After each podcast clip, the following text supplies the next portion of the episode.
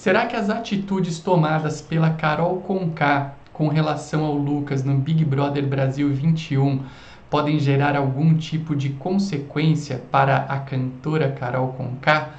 Uh, fique até o final desse vídeo para saber a resposta. Eu sou o Arthur Delguercio Neto, sou tabelião, sou coordenador do blog do DG e estamos aqui para mais um vídeo do canal do YouTube do blog do DG, um dos canais mais acessados do YouTube quando o assunto é direito notarial e registral, concursos para cartórios e advocacia extrajudicial. Antes de começar o nosso conteúdo de hoje, eu quero te convidar a se inscrever aqui no nosso canal do YouTube, tem um botãozinho aqui abaixo da tela escrito inscrição e também a clicar no sininho de é, ativar para ativar as notificações de novos vídeos. Com isso você não perde absolutamente nada do nosso canal do YouTube que sempre tem material novo. Pessoal, tá rolando aí o Big Brother Brasil 21 e dentro do Big Brother Brasil 21 uh, há uma pessoa, uma figura, a Carol Conká, uh, uma cantora que eu até então não conhecia, e essa cantora vem proferindo ofensas bastante pesadas com relação a um outro participante que se chama Lucas. Tá? Se você, assim como eu, não assiste o Big Brother Brasil, dá uma jogada aí no Google, na internet, Carol Conká, Lucas, você vai entender o contexto dessa situação. Você pode me perguntar, poxa Arthur, você não assiste Big Brother, mas está falando sobre Big Brother? Sim, porque eu acredito que existam dois pontos importantes para a gente tratar aqui é, para o nosso público de um assunto que viralizou. Tá todo mundo falando sobre isso, todo mundo falando sobre ela, sobre essas ofensas. Inclusive, após essas ofensas, ela vem passando por um outro fenômeno que está se tornando recorrente na internet, que é o cancelamento. Está perdendo seguidores, o pessoal a, a, a, é, cancelando uma série de eventos que tinham agendados aí com ela. Nós vamos falar um pouquinho disso também e eu acho legal a gente tratar um pouquinho disso tudo.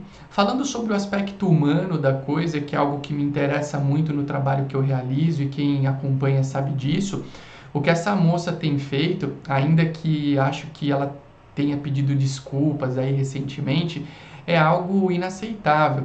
Né? Ela uh, praticou atos de uma violência, de uma hostilidade, de uma coação tão intensas que a gente se sente triste até de assistir, né? De assistir é, é, um negócio desse, eu pelo menos é, me sinto triste, porque ela se refere a uma pessoa com desprezo, com desdém, manda calar a boca, não, manda não olhar, fala palavras que não valem nem a pena repetir aqui. E eu acho que a gente tem que desestimular todo e qualquer tipo de conduta análoga a essa. A gente, é, é, é, a gente vive um momento do tempo em que, mais do que nunca, tratar as pessoas com educação, com amor, é algo primordial. Né? Você pode não gostar de alguém, você pode ter as suas diferenças com alguém, mas não é por isso que você vai hostilizar essa pessoa, ofender, xingar e daí por diante. Eu acho que temos que ter um pouquinho de bom senso. Por outro lado, eu também quero dizer que as pessoas erram. Né? E esse fenômeno que vem acontecendo dos cancelamentos aí na, na internet, a pessoa sendo cancelada por qualquer coisa que faça, que fale, é um outro problema grave, porque eu não vou nem me re, re, eu não, não, vou nem me valer de lições bíblicas, tá? Para não parecer que eu estou querendo levar coisa para um viés religioso, mas quem nunca errou? Se essa moça errou, vamos deixar que ela pague onde quer que ela tenha que pagar pelos erros dela e a vida dela seguir, sabe? Senão a gente acaba entrando, sabe o que acontece? Esse fenômeno do cancelamento acaba gerando uma atitude análoga que a pessoa teve para com o outro, e aí isso vira uma bola de neve, é agressão atrás de agressão, é mau comportamento atrás de mau comportamento. E eu acho que sociedade, comunidade nenhuma evolui com esse perfil de conduta. Tá? Então, é, falando do aspecto humano desse episódio, o que eu tenho para dizer é isso. Eu sinto muito, eu espero que ninguém estimule esse tipo de comportamento. Eu espero que esse tipo de comportamento seja, sim, dentro do que for possível, uh, que ele seja coibido. E Uh, por outro lado, eu quero também que a gente não vire um, um, julgador um do outro, outro do um, porque senão viveremos em uma sociedade em que ficaremos apontando o dedo um para o outro e aí a coisa não vai caminhar jamais, tá? Então, cuidado com isso, pense nesse, nessas reflexões. Mas trazendo a coisa um pouco para o âmbito notarial, que é, é a, o principal intuito do nosso canal, né? A gente fala muito sobre isso uh, tá, está se tornando absurdamente comum ofensas de pessoas umas para as com as outras, não só no mundo físico, que é o mundo uh, que a gente vive, mas principalmente no ambiente virtual. Né? Então, as pessoas ficam se xingando em redes sociais, em grupos de WhatsApp, em sites, em blogs, seja lá onde for. E os ofendidos têm um importante aliado nesse perfil, uh, nesse perfil de ofensa para tomar medidas posteriores. Esse aliado se chama ata notarial. A ata notarial é um ato notarial por intermédio do qual o tabelião capta um fato ou uma circunstância, traslada esse fato ou circunstância para o seu livro de notas e constitui prova plena. Tá? Esse meio de prova está previsto no artigo 384, 384 do Código de Processo Civil. Tá? Então depois vocês podem dar uma lida. A ideia é o que? Se alguém te ofendeu na internet, num grupo de WhatsApp, numa rede social, ao invés de você simplesmente printar a tela, porque esse print de tela pode não ter valor probatório num processo, você vai procurar um tabelião de notas da sua confiança e pedir para ele fazer uma ata notarial, que é um documento no qual ele conta todo o histórico para chegar até aquele site.